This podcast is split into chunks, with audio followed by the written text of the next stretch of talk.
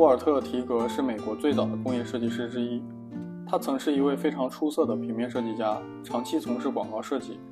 二十世纪二十年代中期，开设自己的设计事务所，从事产品设计。其设计生涯与世界上最大的摄影器材公司柯达公司连在一起，后成为该公司的终身顾问设计师。设计风格外形简洁，少有凹凸外形，安全性好，注重使用功能，便于清洁保养。其设计特点为讲究设计美学形式与技术要求的和谐统一，善于利用外形设计的美学形式解决功能与技术上的难题。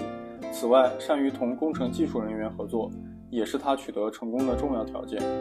代表作品：一九二七年设计的柯达照相机包装，一九二八年设计的柯达明利相机，一九三六年设计了世界上最早的便携式相机——班腾相机。